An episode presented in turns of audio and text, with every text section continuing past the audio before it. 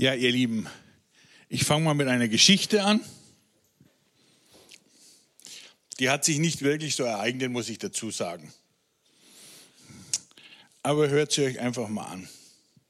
Und zwar war da ein Zwillingspaar im Leib seiner Mutter. Und die haben sich unterhalten. Da meinte der eine zum anderen, glaubst du eigentlich an ein Leben nach der Geburt? Ja, ich denke schon, dass es das gibt. Unser Leben hier ist nur dazu gedacht, dass wir wachsen und uns auf dieses Leben nach der Geburt vorbereiten. Vielleicht damit wir stark genug sind für das, was uns erwartet. Ach was, ich glaube nicht, dass es das wirklich gibt. Wie soll denn das überhaupt so aussehen, so ein Leben nach der Geburt? Naja, das weiß ich auch nicht so genau. Aber es wird sicher heller sein als hier. Und vielleicht werden wir herumlaufen und werden mit dem Mund essen. So ein Unsinn. Herumlaufen, das geht doch gar nicht. Und mit dem Mund essen, so eine komische Idee. Und überhaupt, wofür gibt es denn die Nabelschnur? Doch, das geht ganz bestimmt. Es wird eben alles nur ein bisschen anders. Woher willst du das wissen? Es ist noch nie einer zurückgekommen von nach der Geburt. Mit der Geburt ist das Leben zu Ende.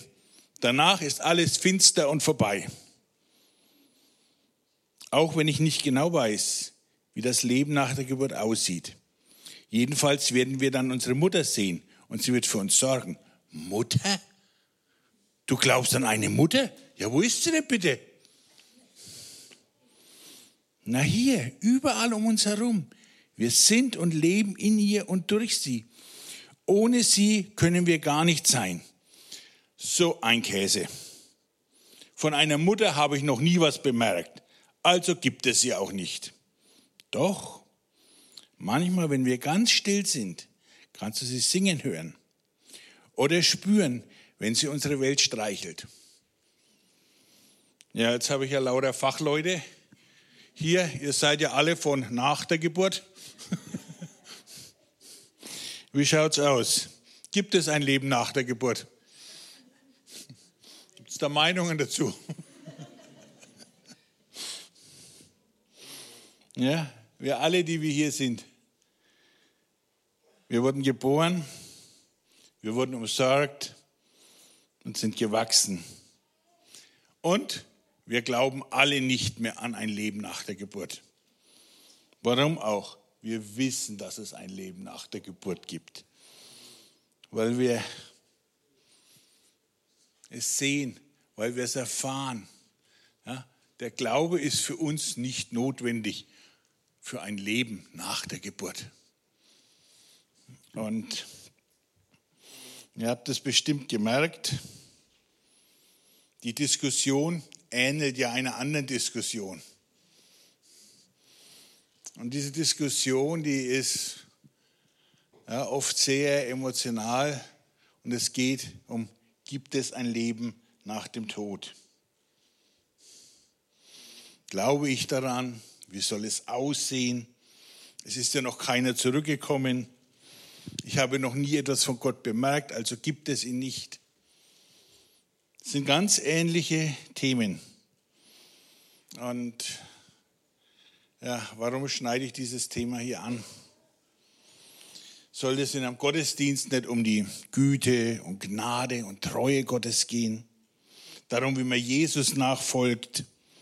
Oder um es höchst biblisch auszudrücken, damit die Heiligen zugerüstet werden zum Werk des Dienstes. Gemach, Gemach eins nach dem anderen. Ich habe heuer im Februar eine sehr herausfordernde Zeit gehabt, nicht nur arbeitsmäßig, sondern auch emotional. Es sind nämlich zwei von unseren Leuten gestorben, die beim CMF regelmäßig mitgefahren sind, an der Veranstaltung teilgenommen haben. Und dann auch noch ein guter Freund von mir, einer der Gründer des CMF. Und die meisten, die waren ja jünger als ich und man macht sich dann so seine Gedanken. Und ich habe dann auch an einer Beerdigung teilnehmen können. Und es war die erste Beerdigung, die ich unter der Leitung einer Trauerrednerin erlebt habe. Und ich war am Anfang eigentlich ganz angetan davon. Ich fand, so seltsam das auch klingt, es war eine gute Beerdigung. Bis zu einem gewissen Punkt. Und damit ihr euch das so wenig äh, vorstellen könnt, wie das war, es war nicht auf einem Friedhof, es war in einem Friedwald. Und da war so eine Lichtung, da standen Bänke, die Sonne hat geschienen.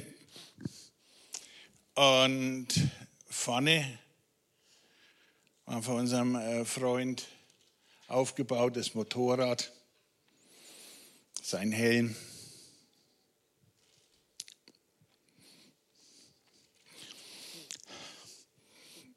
sein CMF-T-Shirt, die Urne mit seiner Asche, Bild von ihm,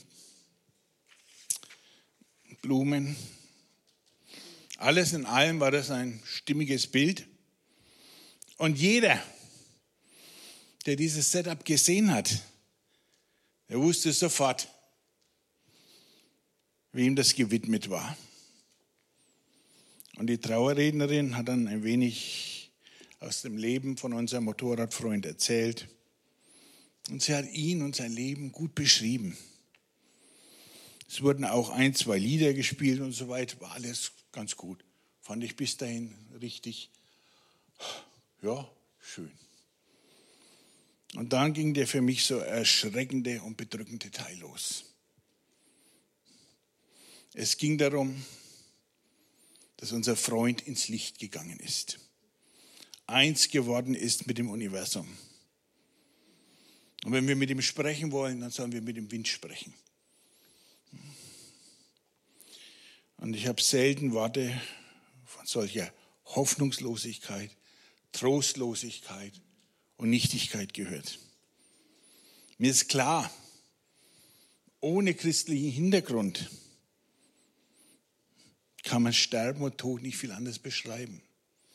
Aber für mich persönlich, das war für mich nur persönlich, war, das man auszuhalten. Und glücklicherweise hat dann der Rudi im Namen vom CMF, den christlichen Motorradfreunden Franken, noch ein paar Worte sagen können und hat sich für mich die Atmosphäre wieder geändert. Weil der Rudi, der wusste von der lebendigen Hoffnung in Jesus Christus zu berichten. Und ich will euch eins sagen. Wenn meine Zeit mal gekommen ist, und die wird kommen, dann will ich nicht eins werden mit dem Universum. Dann will ich nicht ins Licht gehen. Ich will dort sein, wo mein Gott ist. Ich will dort sein, wo mein Erlöser ist, mein Heiland. Ich will dort sein, bei dem, der meinen Namen ins Buch des Lebens geschrieben hat. Der mein ganzes Leben bei mir war. Der mich auch durch schwere Zeiten und durch dunkle Zeiten immer getragen hat, nie verlassen hat. Dort will ich sein. Nicht im Universum, im Licht, irgendwo, sondern bei meinem Gott. Und dann ist ja auch noch der Stefan gestorben, ein guter Freund von mir. Und ich war traurig darüber, dass ich hier nie wieder mit ihm an einem Tisch sitzen werde können, nie wieder seine Gesellschaft genießen, seinen humorvollen Worten lauschen. Das war Kracher, der Stefan und kurzum keine Gemeinschaft mehr mit ihm haben. Und dann hat uns ein Brief seiner Witwe erreicht. Und daraus möchte ich einen kurzen Auszug vorlesen. Als ich am Montag Nacht ins Bett bin, wusste ich plötzlich, dass Stefan mit Jesus am Tisch sitzt und ein Glas Wein trinkt. Ich es förmlich vor mir. Ich bin aufgesprungen und in die Küche gelaufen, habe mir unter Tränen auch ein Glas Wein eingeschenkt, denn die zwei feiern gefälligst nicht allein. In Traueranzeigen heißt es oft, er ist heimgekehrt. In Stephans Fall sind das keine leeren Floskeln. Ihr wisst alle, wie feurig er diesen seinen Jesus geliebt hat.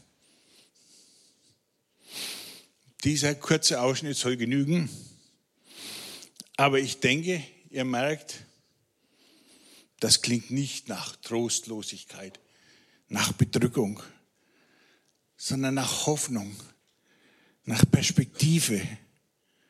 Und irgendwann kommt die Zeit, da werde ich auch mit Jesus am Tisch sitzen. Und es wird keinen Tod mehr geben, kein Leid, keine Schmerzen und es werden keine Angstschreie mehr zu hören sein. Und deswegen soll es auch das Predigt, diese, nee, das Thema dieser Predigt sein. Die Ewigkeit im Herzen. Im Prediger 3, Vers 11.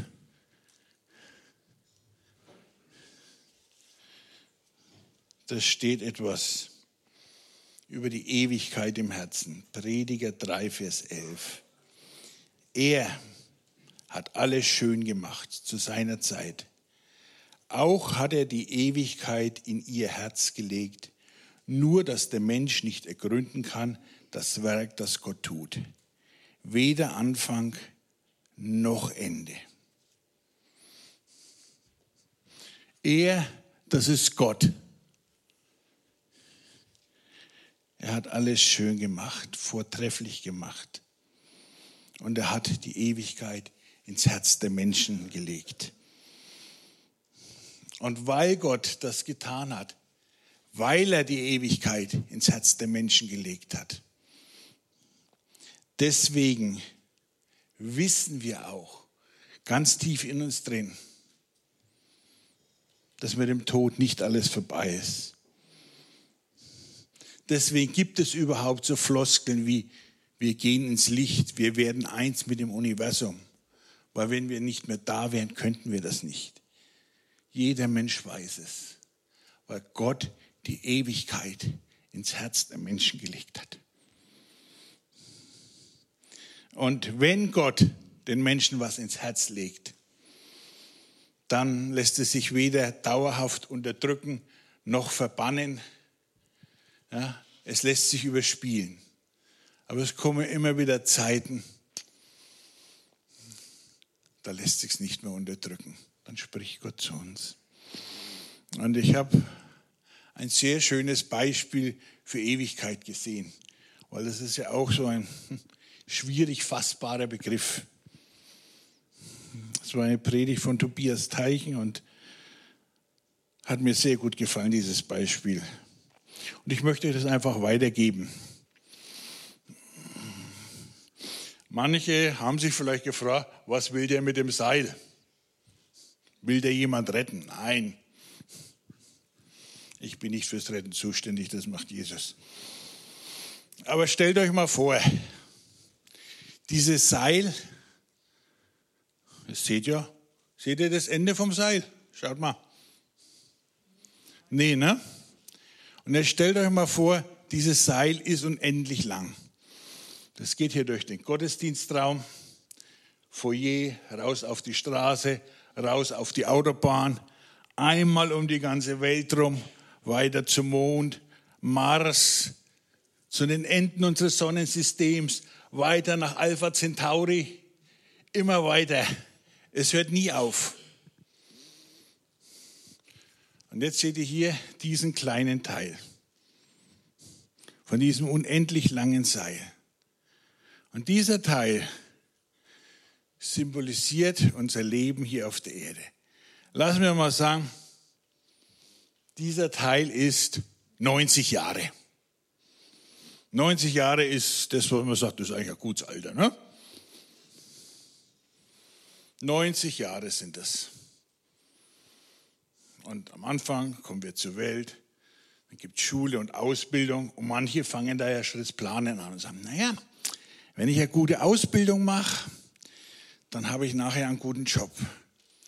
Und dann ja, finde ich vielleicht auch eine Frau, gründe Familie, kaufe unser Häuschen im Grünen, ziehen die Kinder groß, können uns was leisten. Irgendwann kommt dann auch die Rente. Und dann, dann können wir endlich das tun, was wir wollen. Dann können wir reisen, Theater, Konzertbesuche. Wir können dann endlich uns ausleben, vielleicht ein Buch schreiben, was auch immer. Und dann, na, dann ist dieser Abschnitt zu Ende. Und deswegen ist es wichtig, dass man nicht nur für diesen Abschnitt plant.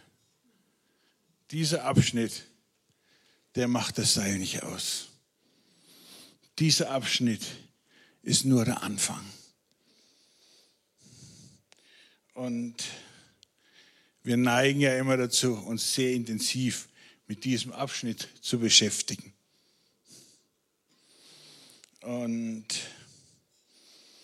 das ist aber nicht das Wichtige. Und alles, was nach diesem Abschnitt kommt, wird oft ausgeblendet. Und dann kommt es aber manchmal zu so einem besonderen Ereignis in unserem Leben. Und wir merken es so ganz deutlich, dass Gott uns die Ewigkeit ins Herz gelegt hat. Wir merken es, dass es da mehr gibt als 90 Jahre. Und mir geht es auch immer wieder so, dass ich an so einen Punkt komme, und dann kommt so eine Sehnsucht in mir hoch. Ich sage, ich hasse es, Abschied zu nehmen. Ich hasse es, wenn etwas Schönes vorbei ist. Und ich brauche was, was beständig ist. Ich brauche was, was nicht aufhört. Ja, ich bin ja so ein Type, bin ja auch in manchen Beziehungen ein wenig ein Weichei. Wie ich damals mein Motorrad verkauft habe, und es wurde dann auf den Hänger geladen und ist abgeholt worden. Ich war da gestanden, habe ihm hinterher geschaut, gesagt, das ist nicht gut, dass mein Motorrad jetzt weg ist. Ich habe es gehasst, es wegfahren zu sehen ohne mich. Ich habe jetzt ein neueres, besseres, schöneres, größeres, aber es fehlt mir immer noch. Ich mag es nicht, wenn was aufhört. Und manchmal kann man diese Vergänglichkeit einfach nicht mehr aushalten. So vieles, was schön ist, was unser Leben bereichert hat, was uns froh gemacht hat, ist plötzlich nicht mehr da, ist weg. Und ich brauche dann immer dringend etwas, was Ewigkeitswert hat, was nicht vergänglich ist. Und da gibt uns die Bibel eine gute Hilfestellung. 1. Korinther 13, Vers 13. Da schreibt die Bibel über das, was bleibt. Nun aber bleiben. Hört ihr das? Nun aber bleiben. Es ist nichts, was verschwindet, was plupp, plötzlich weg ist. Es bleiben. Glaube, Hoffnung, Liebe. Diese drei. Aber die Liebe ist die größte unter ihnen. Endlich etwas, das bleibt, das Bestand hat, das bis in die Ewigkeit reicht. Und manch einer fragt sich vielleicht, ja, warum denn so ein Dreigespann? Warum denn Glaube, Liebe und Hoffnung. Hättest du nicht die Liebe allein getan oder der Glaube oder die Hoffnung? Das funktioniert nicht. Und ich will euch kurz erklären, warum. Wir Menschen, wir brauchen alles drei in unserem Leben. Ja, weil manchmal ist die Liebe gefährdet durch Enttäuschung, durch Eifersucht, durch Routine, was auch immer. Und da müssen Glaube und Hoffnung einspringen, dass wir an einer bedrohten Beziehung festhalten können, dass wir im anderen immer wieder das Liebenswerte sehen. Dazu brauchen wir Glaube und Liebe. Aber auch der Glaube ohne Liebe, der funktioniert nicht. Wir haben in unserer Geschichte ein fürchterliches Beispiel gesehen zur Zeit der Kreuzzüge, wenn man jemandem den Glauben nahebringen will. Dann reicht es nicht hinzugehen und zu sagen, und willst du nicht mein Bruder sein, so schlage ich dir den Schädel ein.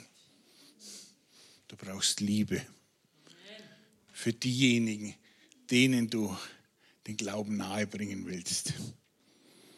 Hm? Und Hoffnung ohne Liebe, sagt man, naja, klingt doch so schlecht nicht. Aber Hoffnung ohne Liebe mündet gerne in Egoismus. Denn wenn ich auf mich bezogen bin, dann endet die Hoffnung bei mir, bei meinem Wohlergehen. So brauchen wir alles drei. Glaube, Hoffnung und Liebe. Als Franke sage ich, das ist wie beim Bierbrauen. Du brauchst Wasser, du brauchst Malz, du brauchst Hopfen und du brauchst Hefe. Wenn du jetzt losziehst und fragst einen Bierbrauer, sag mal, könnte man nicht was weglassen? Dann würde er dir sagen, oh, kannst schon was weglassen, dann wird es halt kein Bier mehr. Du brauchst alle Bestandteile alle Inhaltsstoffe. Und jetzt stellt sich natürlich die Frage, dieses segensreiche Dreigespann, Glaube, Liebe und Hoffnung, wie bekommt man das in sein Leben? Weil manchmal ist es ja genau das, was uns fehlt. Manchmal haben wir da genau Defizite. Und wie kann man dafür sorgen, dass sich das alles im Leben, ja, wie soll ich sagen, manifestiert, sichtbar wird. Fangen wir mit dem ersten an, der Glaube. Das ist das Schwierigste und das Einfachste zugleich. Und der Glaube, von dem wir hier reden, das ist nicht in erster Linie ein Fürwahrhalten von biblischen Fakten, sondern das ist eine persönliche Beziehung zu Jesus Christus. Da gibt es in der Bibel eine sehr schöne Stelle. 1. Johannes 5, Vers 12. Das ist jetzt diese NGÜ, die neue Genfer Übersetzung. Und da steht, wer mit dem Sohn verbunden ist, hat das Leben. Wer nicht mit ihm, dem Sohn Gottes verbunden ist, hat das Leben nicht. Ihr seht, es geht nicht um ein Fürwahrhalten, sondern es geht um eine Beziehung. Nur, jetzt kommen natürlich wieder zwei Fragen. Erstens, wie bekomme ich eine persönliche Beziehung zu Jesus? Und zweitens, woher kommt dann der Glaube? Ist irgendjemand hier, der zu irgendjemandem eine persönliche Beziehung hat? Keiner. Ich habe, ah doch, eine. Ich habe mir schon gedacht, dass mit der persönlichen Beziehung ist gar nicht so einfach. Ich schaue mal, ob ich euch dazu was sagen kann. Eine persönliche Beziehung zu Jesus ist sehr einfach zu bekommen. Sie fängt genauso an wie die meisten Beziehungen. Man fängt an, miteinander zu reden. Ja, wenn du irgendwo eine neue Arbeitsstelle anfängst, du siehst deine neuen Arbeitskollegen, ich kann dir sagen, wenn du nichts mit ihnen redest, es wird ziemlich schwer, eine Beziehung aufzubauen. Ja, wenn du jemanden triffst, den du interessant findest und du sagst zu ihm folgendes, schwer eine Beziehung aufzubauen. Und so ist es auch mit Jesus. Einfach anfangen, zu Jesus zu reden. Und viele sind dann vielleicht erstaunt, wie unmittelbar und wie lebensnah Jesus antwortet. Na, jetzt ist es aber natürlich nicht jedermanns Sache, so einfach einen Fremden anzusprechen. Man kennt ihn ja nicht. Und wer weiß, was er sagt. Und deswegen wollen wir das heute am Ende des Gottesdienstes gemeinsam machen. Mal zu Jesus reden. Und dann kann es auch leichter fallen, wenn man das gemeinsam macht. Der Glaube dann, der kommt dann von Jesus selber.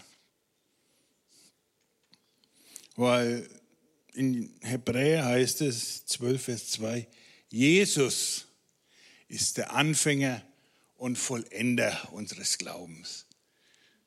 Ohne Jesus gibt es keinen Glauben im Leben. Ohne Jesus kannst du glauben, dass vier Pfund Rindfleisch eine gute Brühe ergeben. Aber der Glauben, der bleibt, der bis in die Ewigkeit reicht, den gibt es ohne Jesus nicht, weil er ist der Anfänger des Glaubens. Ja, als zweites war ja da das Thema Liebe. Ne? Wir hatten es ja Glaube, Liebe, Hoffnung. Glauben, seid jetzt informiert, habt ihr notiert, wisst ihr Bescheid. Jetzt kommen wir zum Thema Liebe. Ich muss sagen, das ist für mich immer so ein schwieriges Thema gewesen. Ich bin jetzt nicht so der Typ, der sich mit dem Lieben so leicht tut. Mit Grummeln bin ich da schon besser. Aber es heißt nicht Glaube, Grummeln, Hoffnung, sondern Glaube, Liebe und Hoffnung. Und auch da werden wir, wenn wir es wollen, von Gott über alle Maßen beschenkt. 1. Johannes 4, 10 bis 12. Darin besteht die Liebe nicht, dass wir Gott geliebt haben, sondern dass er uns geliebt hat und gesandt seinen Sohn zur Versöhnung für unsere Sünden. Ihr Lieben, hat Gott uns so geliebt, so sollen wir auch untereinander lieben. Niemand hat Gott jemals gesehen. Wenn wir untereinander lieben, so bleibt Gott in uns und seine Liebe ist vollkommen. Und dieser Vers, der hat mich immer äh, zum Aufatmen gebracht. Ich muss mich nicht anstrengen. Krampfhaft, jetzt muss ich aber lieben. Und ich bringe es nicht zusammen und muss mich mehr anstrengen. Sondern darin besteht die Liebe nicht dass wir Gott geliebt haben, sondern dass er uns geliebt hat. Die Liebe kommt von Gott zu uns. Und wir, ja, wie soll ich sagen, können dann den Widerschein seiner Liebe zurückspiegeln, auf andere spiegeln. Unsere Beziehung zu anderen kann geprägt werden von der Liebe Gottes. Wir müssen uns halt darauf einlassen. Ne? Darin besteht die Liebe. Nicht, dass wir Gott geliebt haben, sondern dass Gott uns geliebt hat. Wenn du natürlich da stehst und sagst, äh, bleib mir weg mit dieser Liebe, ich mag's nicht. Dein gutes Recht, kannst du so halten. Aber dann fehlt dir was von diesem Ewigkeitswert. Dann fehlt dir was, was durchträgt. Und jetzt sind wir ja fast am Ende der Predigt. Gott ist auch ein Gott der Hoffnung. In Römer 15, Vers 13 steht beschrieben, wie wir zur Hoffnung kommen. Der Gott der Hoffnung aber erfülle euch mit aller Freude und Frieden im Glauben, dass ihr immer reicher werdet an Hoffnung durch die Kraft des Heiligen Geistes. So ist es auch mit der Hoffnung. Man muss es sich nicht aus den Fingern saugen, man muss es sich nicht einbilden, man muss nicht Konzentrationsübungen machen, sondern durch die Kraft des Heiligen Geistes wird Gott uns mit Hoffnung erfüllen. Auch die Hoffnung kommt letztendlich wie Glaube und Liebe aus der Beziehung zu Jesus.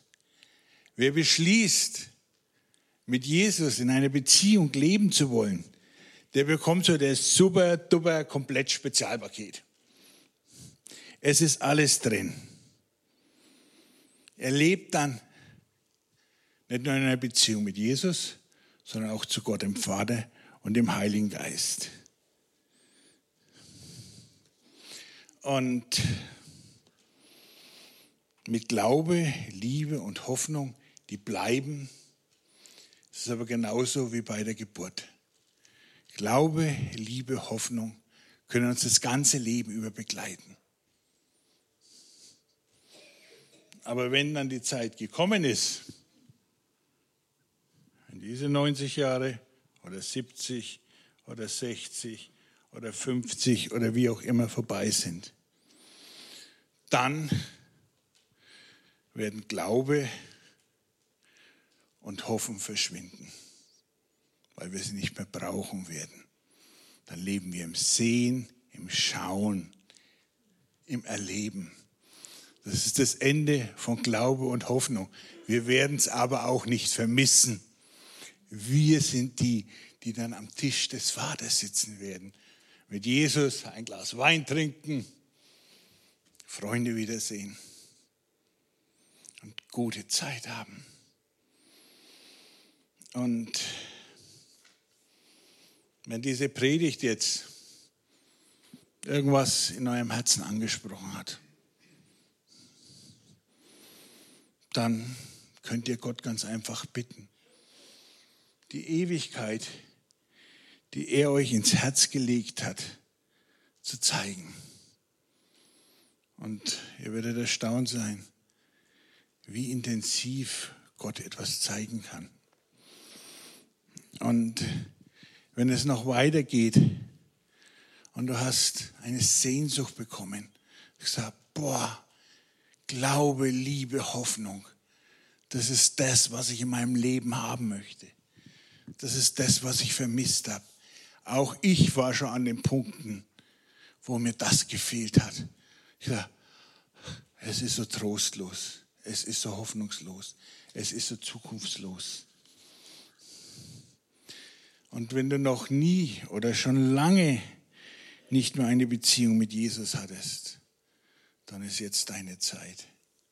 Dann ist jetzt die Stunde, die Minute gekommen. Und ich möchte euch einfach bitten, dass ihr jetzt aufsteht, dass ihr die Augen schließt. Und wir wollen, wie ich es vorher schon gesagt habe, zusammen zu Jesus reden. Und damit es ganz einfach wird, möchte ich euch einfach immer einen Satz des Gebetes vorsagen.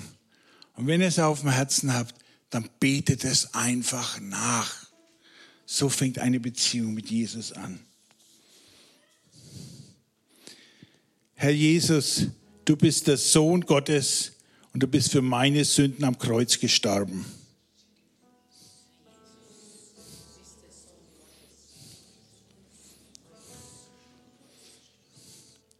Du bist am dritten Tag auferstanden.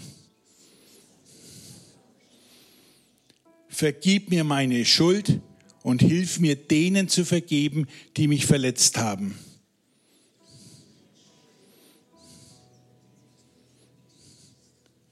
Ich lege jetzt mein altes, sündiges Leben ab. Mache aus mir eine neue Schöpfung. Stärke meinen Glauben und gib mir einen neuen Geist und ein neues Herz. Schenke mir ewiges Leben und führe mich durch deinen Geist in alle Wahrheit. Dir will ich ab jetzt vertrauen und nach deinem Wort leben. Du bist mein Herr und ich gehöre dir. Im Namen des Vaters, des Sohnes und des Heiligen Geistes. Amen. Und wenn ihr das mitgebetet habt, wenn ihr das im Herzen hattet, das mitzubeten, dann sind jetzt Glaube, Liebe, Hoffnung in euer Leben hineingekommen. Pflegt diese Gemeinschaft mit Jesus, pflegt diese Beziehung zu Jesus. Redet mit ihm, redet mit ihm, redet mit ihm. Er ist der Gott, der antwortet.